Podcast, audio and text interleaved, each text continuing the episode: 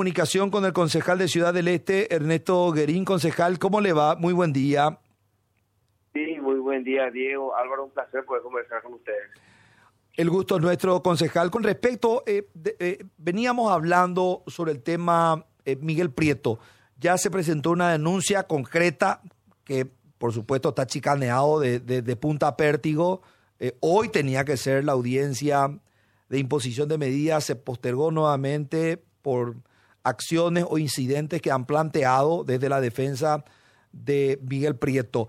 Sin embargo, hay otra denuncia que ha presentado la Contraloría Ciudadana de 8 mil millones de guaraníes por desvío de fondos para la construcción de empedrados, empedrados fantasmas aparentemente, pero también se habla, concejal, de otras 19 denuncias, es decir, varias causas va a tener que enfrentar el intendente de Ciudad del Este. Eh, espera, eh, ¿lo de hoy se suspendió otra vez? Así es. No puede Sí, así. Ah, este. eh, indudablemente acorralado, yo entiendo que esa es la expresión, está acorralado de denuncias y esa situación hace que él se aferre a las chicanas. Qué bárbaro, qué bárbaro. Nosotros acá en Ciudad del Este lo que pedimos es la transparencia y que esto se esclarezca toda una vez. Pero si venimos con este tema, él ayer alzó un video que se iba a someter a la justicia, que no tiene miedo, que no sé qué cosa. O sea, que siempre el populismo. Se da cuenta que acá eh, el intendente usa mucho el populismo, pero acá nadie le cree más. Él dijo una vez que no le iba a recusar los jueces, los fiscales, nadie, y hace lo mismo. O sea, que te dice algo, pero hace otra cosa. Y ahora lo que me está contando... Eh, demuestra fielmente lo que él siempre hace, populismo, ¿verdad? Y tiene muchísimas denuncias, el intendente hoy está con muchísimas denuncias y después de tres años se mueve una carpeta, imagínate, después de tres años, o sea que él no puede alegar que esto es una persecución política. Y lo de hoy es realmente para mí lamentable, una oferta para la ciudadanía, que queremos transparencia y queremos que esto se esclarezca. Acá tiene muchísimo hecho de corrupción, tiene más de 30 denuncias y si vamos a hacer este ritmo, chicanear y suspender cada rato, no vamos a terminar nunca. Concejal, él llamó a la manifestación el 15 de agosto, día que asume el nuevo presidente de la República, Santiago Peña. ¿Crees que tenga éxito esta movilización de, Miguel Prieto, concejal? Mira, eh, creo que en ese mismo día también la gente de Cruzada Nacional, no estoy seguro, llamó también a una convocatoria y no sé si él se quiere colgar de, otro movimiento o no sé, pero mira, lo del tema del 15 de agosto, yo creo que eso no, no va a tener el éxito que él está queriendo, ¿verdad? Porque eh, acá la gente acá la gente está pasando hambre, hay una crisis terrible. ¿Y qué es lo que él quiere hacer? Quiere cerrar el puente de la amistad, por ejemplo. Quiere cerrar el puente. Acá Ciudad del Este está pasando una crisis terrible. Yo no sé si van a acompañar los comerciantes, los trabajadores en específico, porque nuestra ciudad se caracteriza por trabajar. Ahora llamar a una movilización el día 15 me parece una totalmente una irresponsabilidad del intendente, siendo que él se tiene que, que, ir ante la justicia, porque esto es un tema jurídico. No sé por qué le quiere meter a la ciudadanía en sus cuestiones jurídicas. Él sigue haciendo oficina normalmente, concejal. ¿Qué sabes de eso? Lo poco que yo sé, casi él no viene a la municipalidad de Ciudad del Este, ¿verdad? Lo poco que yo sé. Siempre se, hacía voz populi se dice que Mujica, el que maneja la municipalidad, con el secretario general, que hoy es senador, Rubén Velázquez, ¿verdad? No sé cómo ahora eh, la municipalidad se maneja, porque no, no, no nosotros no tenemos ni siquiera acceso a los papeles, a nada de lo, de lo que el intendente quiere proponer en la Junta Municipal. Todo se maneja entre ellos nomás. Nosotros somos la bancada colorada, nosotros no somos del equipo del intendente y cuando no somos de su equipo o no tenemos ni siquiera mayoría, no nosotros no entramos ni siquiera a debatir puntos en específico. En el caso de que se llegue a concretar esta audiencia y bueno, finalmente se decían las medidas eh, cautelares, concejal, y si por A o B motivo se da justamente eh, la prisión o el arresto de, Miguel Prieto, ¿cómo sería la línea de sucesión? ¿Estaría asumiendo el presidente de la Junta? Eh, ¿Cuál es un poco el procedimiento?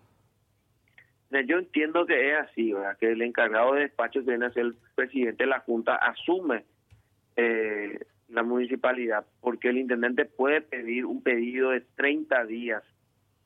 Si él lo resuelve en ese, en ese pedido de 30 días su problema judicial, ahí sí viene para intervenirse la municipalidad y se llama otra nueva elecciones. Pero mientras tanto, queda el encargado de despacho, que es el presidente de la Junta Municipal. Eh, esta denuncia que estamos mencionando, concejal, eh, tema kit de alimentos, que eh, el, famoso caso Tiachela, después ahora el tema de empedrados.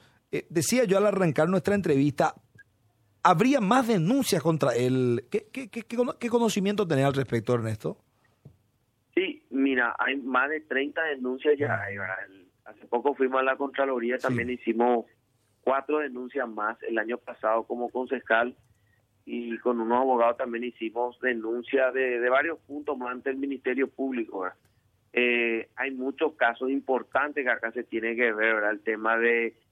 Lo de Tiachela fue de la, de la Junta anterior que hizo la denuncia del concejal Celso Miranda que le eh, después de tres años, en el año 20, en el 2020 fue que se hizo la denuncia que hizo el concejal, ex concejal eh, Celso Miranda, ¿verdad? Sí. Eh, ahora, por ejemplo, hay denuncia el tema de Navidad Sustentable, que es donde el intendente se le destinó fondos, que casi parecido el esquema de Tiachela con Navidad Sustentable, donde una empresa llamado, le dice Import o sea, te comento así a grandes rasgos para que podamos hacer se le destinó dos mil millones a una comisión, que es Navidad Sustentable, donde se hizo el tema del festejo de la Navidad acá en Ciudad del Este, donde se compró arbolitos, se decoró con plástico y algunas cosas, ¿verdad? Todo decorativo a la Navidad.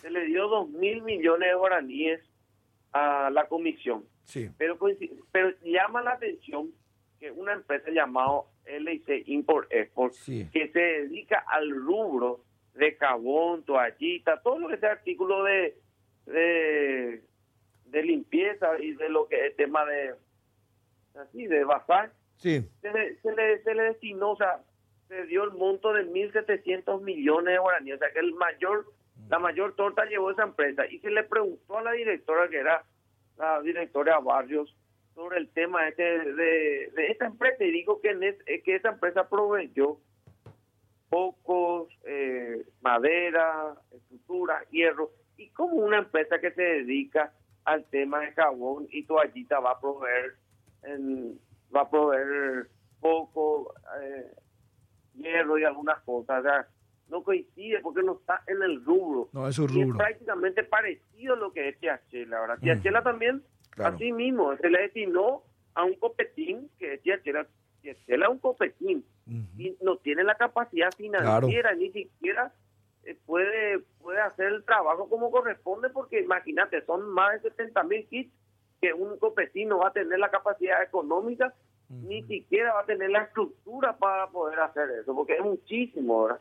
Y la misma cosa, el mismo esquema utilizó en, en Navidad Sustentable y después hubo un, el tema del festejo de Ciudad Este, hubo otra licitación, de la cual fue Ecofes, que se destinó también dos mil millones de guaraníes, donde al final entre el Chao, y todo eso se juntó cuatro mil millones de guaraníes y no hubo tampoco eh, eh, o sea, que fue la misma cosa también donde, se, donde se contrató un DJ, se contrataron artistas y fue un derroche de dinero terrible, ¿verdad? Que ellos saben dónde dónde se fue a parar el dinero, porque acá el control del dinero no hay, no te dan ni siquiera explicaciones cuando vos pedías traer la Junta Municipal y eso denunciamos a la Contraloría, que venga a investigar un poco lo que es Navidad Sustentable, esa, esa que Navidad... venga a investigar un poco lo que es COFE, claro. que venga también a investigar el uso de los viáticos de los concejales, porque denunciamos también que un concejal, sí. en día, en fechas especiales como la Navidad de Año Nuevo, se fue a España supuestamente a hacer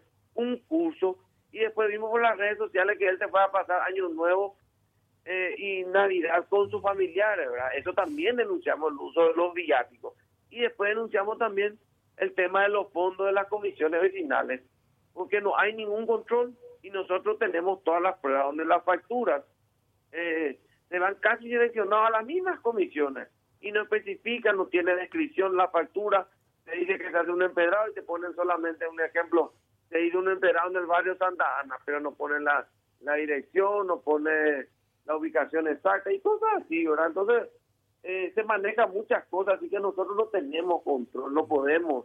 Entonces pedimos a la Contraloría que venga a investigar en puntos específicos.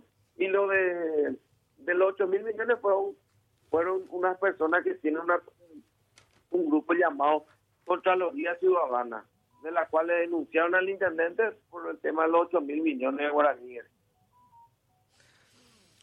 Concejal, ¿alguna consulta? Sí, no, una, una precisión nomás ya para agradecerle al el tiempo al concejal. Eh, también son graves estas eh, irregularidades que está eh, mencionando concejal y evidentemente si es así, necesariamente amerita de que la Contraloría, que se intervenga al municipio y, la Contraloría también tome cartas en el asunto. Políticamente, ¿cómo está actualmente Prieto, concejal? En cuanto a apoyo y demás. Sí, es que por eso eh, te agradezco también por el espacio. No, no hay ningún problema. El tema es que si es que vamos a empezar a hablar del tema de Miguel, vamos a poder quedarnos toda una mañana hablando porque son muchísimos nomás, cara. Políticamente, yo creo que hoy el intendente perdió la credibilidad de la gente. Eh, acá el intendente se caracteriza por ser una persona populista, una persona de redes sociales, que siempre te pinta otra cosa de las redes y la realidad en la ciudad es otra cosa, ¿verdad? Eh, siempre él se carta por ser un tipo populista y el populismo que él tenía antes ya no tiene más. No es más el Miguel Prieto, eh, antes cuando ganó la primera vez la intendencia, ganó la segunda vez, ¿verdad? Porque la primera, él terminó nomás el mandato. Después eh, puso un candidato a gobernador en el Alto Paraná y de los 22 distritos ganó solamente un distrito. Perdió 21 distritos, perdió él. En el departamento del Alto Paraná tiene 22 distritos. De, de los 22 ganó solo uno que es Ciudad del Este, teniendo la municipalidad de Minga y varios municipios más alrededor del departamento. O sea, que con eso se demuestra que su, su figura y su equipo decayó políticamente. Porque la gente ya no cree más la mentira del intendente. Por eso es que él no tiene ese apoyo masivo en el tema de lo que es todo su proceso judicial. Nadie más le está acompañando. Claro que va a tener todavía acompañamiento porque la municipalidad tiene dos mil funcionarios para arriba. Y, y va a tener una estructura que va a querer engañar a la gente o a la prensa capitalina, porque acá en Ciudad no conocemos todo y sabemos que si fulano sale a la calle, sabemos de dónde viene. O sea que no nos dejemos engañar si el día de mañana vemos una movilización, porque la municipalidad tiene dos, dos mil y chiquitos funcionarios, o sea que puede movilizar una estructura. Concejal, muchísimas gracias por estos detalles, muy amable, muy gentil como siempre. Muchas gracias a usted y cualquier cosa en las órdenes. Igualmente, el concejal de Ciudad del Este, Ernesto Guerín. Dos detalles importantes. Uno tiene que ver, el presidente de la Junta Municipal está en línea de sucesión en el